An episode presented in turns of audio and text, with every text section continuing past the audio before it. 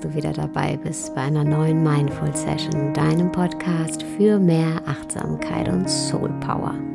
Und Power ist ein ziemlich gutes Stichwort für die heutige Session.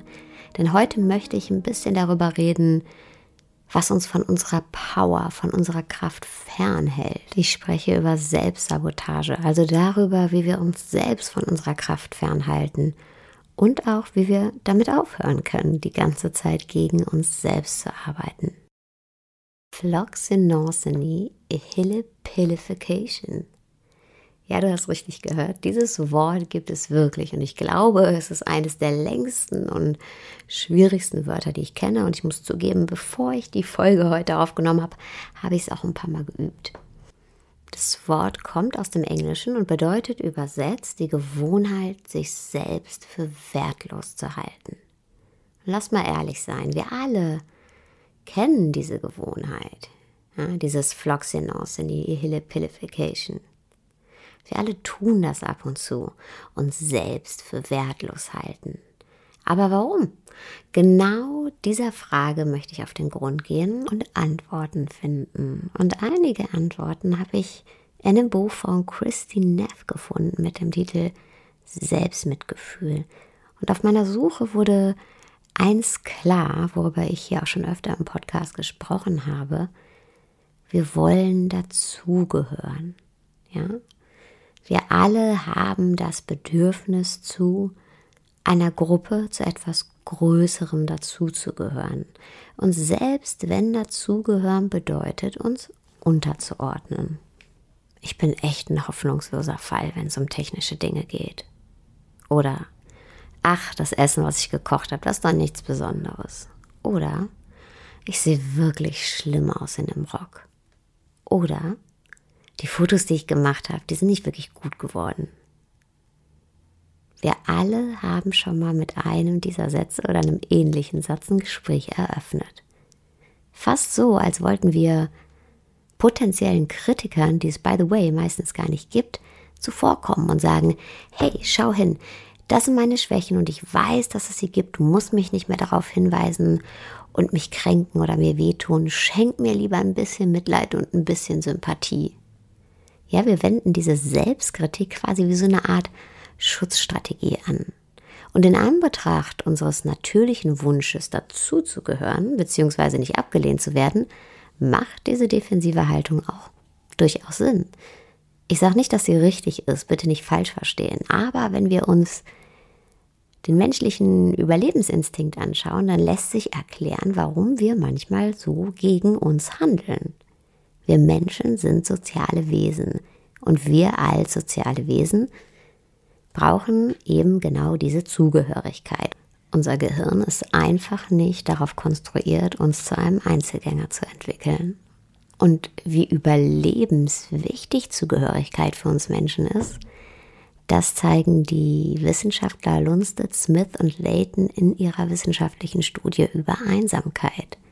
Die kamen nämlich zu folgendem Ergebnis. Mit Luftverschmutzung zu leben erhöht das Risiko eines frühzeitigen Todes um 5%, Fettleibigkeit um 20%, Alkoholismus um 30% und Einsamkeit um ganze 45%.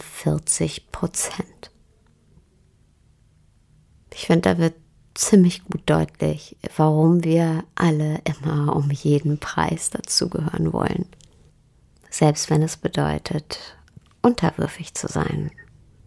Wie ein Wolf, der sich dem Alpha-Wolf zu Füßen wirft und ihm seine Kehle hinstreckt und damit signalisiert, ich unterwerfe mich dir, aber bitte nimm mich auf in dein Rudel. Selbstkritik kann aber auch kulturelle Hintergründe haben, gerade bei uns. Ja, wir leben hier in einer Gesellschaft, in der wir ja alles vermeintlich erreichen können. Und deswegen wird ganz, ganz, ganz viel Wert auf individuelle Leistung gelegt. Und ja, wir gehen da ziemlich hart ins Gericht mit uns selber, wenn wir unsere Idealvorstellung nicht erreichen oder nicht mal probieren, sie zu erreichen. Dann denken wir, na, aber ich müsste doch, ich bin doch privilegiert, ich lebe doch auf dem privilegierten Teil der Erdkugel. Und wenn wir dann halt nicht alles erreichen und nicht unseren Idealvorstellungen entsprechen, dann, ja, dann nehmen wir uns das sehr, sehr zu Herzen und üben Kritik an uns selber. Und ein weiterer Grund oder ein weiteres Motiv für Selbstkritik, und jetzt halte ich fest, ist die Selbstoptimierung. Also wir setzen Selbstkritik als Mittel zur Selbstoptimierung ein. Das hört sich jetzt wahnsinnig paradox an, ist es auch. Was tun wir mit Selbstkritik? Wir setzen sehr hohe Standards, ja? Wir zeigen, hey, für mich ist nichts anderes als perfekt gut genug. Auch wenn ich selbst gerade diesem Standard nicht gerecht werden kann. Wir nehmen quasi so eine Art Doppelrolle ein. Ja? Wir sind der Rechtschaffende, der seine Unzulänglichkeiten selbst anprangert. Auf paradoxe Art und Weise vermitteln wir uns so, während wir uns selbst runtermachen, das Gefühl von Überlegenheit. So ein bisschen Dr. Jekyll und Mr. Hyde mäßig. Crazy. Aber genau so hauen wir uns mit unserer Selbstkritik wie das morgendliche Spiegelei selbst in die Pfanne. Und irgendwann wird hieraus eine self-fulfilling prophecy. Ja, ähm, diese Selbstkritik, die wir ständig an uns üben, die fangen wir dann natürlich auch an zu glauben und ähm, sabotieren uns dadurch selber und ziehen diese Selbstsabotage wirklich konsequent durch, durch alle unsere Lebensbereiche. Ja, wir glauben zum Beispiel, dass unser Partner oder unsere Partnerin uns verurteilt und genauso hart mit uns ins Gericht geht, wie wir es selber tun und genauso unzufrieden mit uns ist, wie wir es selber sind und ähm, ja, dass wir einfach nicht genug für ihn sind. Und dieses Konzept, das lässt sich übrigens auch auf platonische Freundschaften übertragen. Da kann schon ein vergessener Rückruf ausreichen, um die gesamte Freundschaft, ja die gesamte Verbindung in Frage zu stellen. Und Selbstkritik kann auch die Ursache für alle möglichen toxischen Beziehungen sein, die wir eingehen.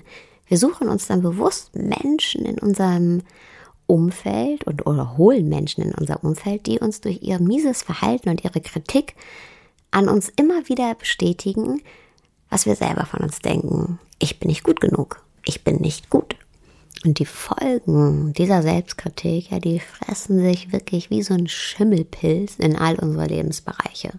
Und unser Unterbewusstsein, das tut dann alles dafür, uns diese negativen Glaubenssätze immer wieder durch unser eigenes Handeln zu bestätigen.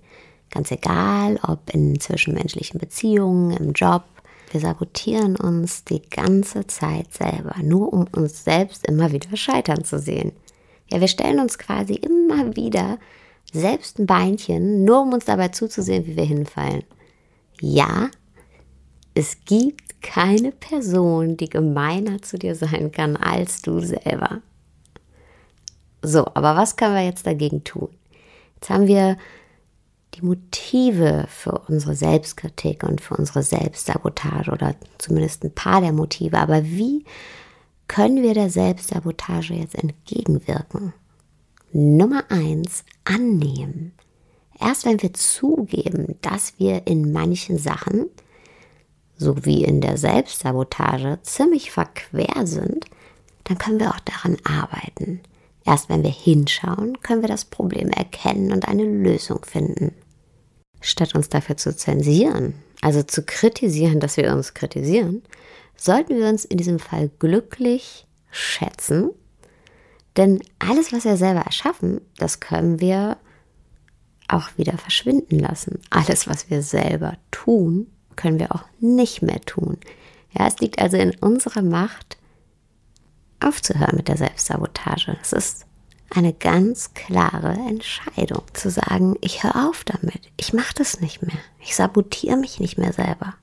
Du brauchst dafür keine Zustimmung von irgendjemandem vom Außen. Keiner im Außen muss irgendwas anders machen. Nur du allein musst aufhören, es zu tun. Also es ist einfach nur deine Entscheidung. Nummer zwei, umarme deine Komplexität. Ja, wir sind nicht perfekt. Es gibt überhaupt gar kein Perfekt. Das Leben ist nicht einfach, nicht kontrollierbar und wir sind es eben auch nicht. Und selbst wenn wir uns bis ins Maximum selbst optimieren würden, wir können trotzdem nicht alles richtig machen. Denn manchmal passiert es einfach. Das Leben. Ja, wir können weder das Leben noch unsere Reaktionen aufs Leben kontrollieren. Zum Glück. Denn das Leben ist viel mehr als einfach. Es ist die unendliche Weite. Das Leben ist kein gepflasterter Bürgersteig. Nee, das Leben, das sind unbefestigte Wege entlang meterhoher, reißender, atemberaubender Wasserfälle. Wir müssen raus aus diesem Boxdenken, raus aus unserem ideologischen Verlies und rein in die unendliche Weite. Ja, die Weite unseres Lebens anzuerkennen, unsere eigene Weite anzuerkennen, das bedeutet, mutig zu sein. Das bedeutet zu sagen, ey, das sind meine Stärken, aber hier, ich leg dir auch meine Verwundbarkeit offen. Zu sagen, hey, das ist meine Liebe, aber das ist auch meine Wut. Also die eigene Komplexität anzunehmen und nicht nur anzunehmen, sondern mutig offen zu legen und auch die Weite des Lebens, die Komplexität des Lebens anzunehmen und sich dem zu stellen und nicht nur zu stellen, sondern mit Bock da reinzuspringen. Und ähm, ja, das sind die Facetten, die wir umarmen müssen, die Facetten des Menschseins, die Facetten des Lebens. Und hier finden wir letztendlich auch unsere Zugehörigkeit in der Komplexität. Denn diese Komplexität ist das, was wir alle in uns tragen. Ja, die Komplexität ist das Leben, das wir in uns tragen. Und wenn wir diese Komplexität umarmen, annehmen und auch zeigen, dann ist das auch immer eine Einladung für andere Gleiches zu tun. Und ähm, hier komme ich auch schon zu Punkt Nummer drei, Mitgefühl. Selbstmitgefühl und Mitgefühl für andere. Denn eigentlich tun wir uns ja die ganze Zeit nur selber weh, weil wir wollen, dass jemand kommt und uns heilt und uns ganz macht, alles gut macht. Das Gute ist, auch hier musst du nicht mehr länger auf die Person im Außen warten, die kommt, denn du selbst kannst die Entscheidung treffen, ich habe mir jetzt lang genug wehgetan und ähm, dir dann diese Heilung in Form von Sicherheit und Zuwendung schenken. Also Mitgefühl bedeutet zu sagen, ey, ich verurteile mich nicht mehr. Ich verurteile mich nicht mehr. Und dadurch schaffst du einen geschützten Raum voller Trost und Verständnis und Fürsorge. Und diesen Raum, den kannst du dann auch öffnen für andere Menschen. Und was dann passiert ist, du siehst dich dann selber nicht mehr als Problem, das du lösen musst. Und du siehst auch andere nicht mehr als Problem, die gelöst werden müssen, sondern diese Freundlichkeit, dieses Mitgefühl, das erlaubt es dir dann, dich und andere als Menschen zu sehen, die Fürsorge verdienen. Menschen, die genug sind. Menschen, die vollkommen sind und dazugehören. Und das erlaubt es uns dann, uns sicher zu fühlen. Ja. Uns selbst nicht mehr als Problem sehen, sondern als ein Mensch, der genug ist der so wie er ist vollkommen ist, der dazugehört und der sich sicher fühlen darf. Vielen Dank, dass du heute wieder hier dabei warst bei den Mindful Sessions. Du würdest mir einen riesen, riesen Gefallen tun, wenn du diesen Podcast auf iTunes kommentierst und bewertest. Und natürlich würde ich mich auch sehr freuen, wenn du nächste Woche wieder einschaltest. Und jetzt wünsche ich dir erstmal einen wunderschönen Tagabend, wo auch immer du gerade bist.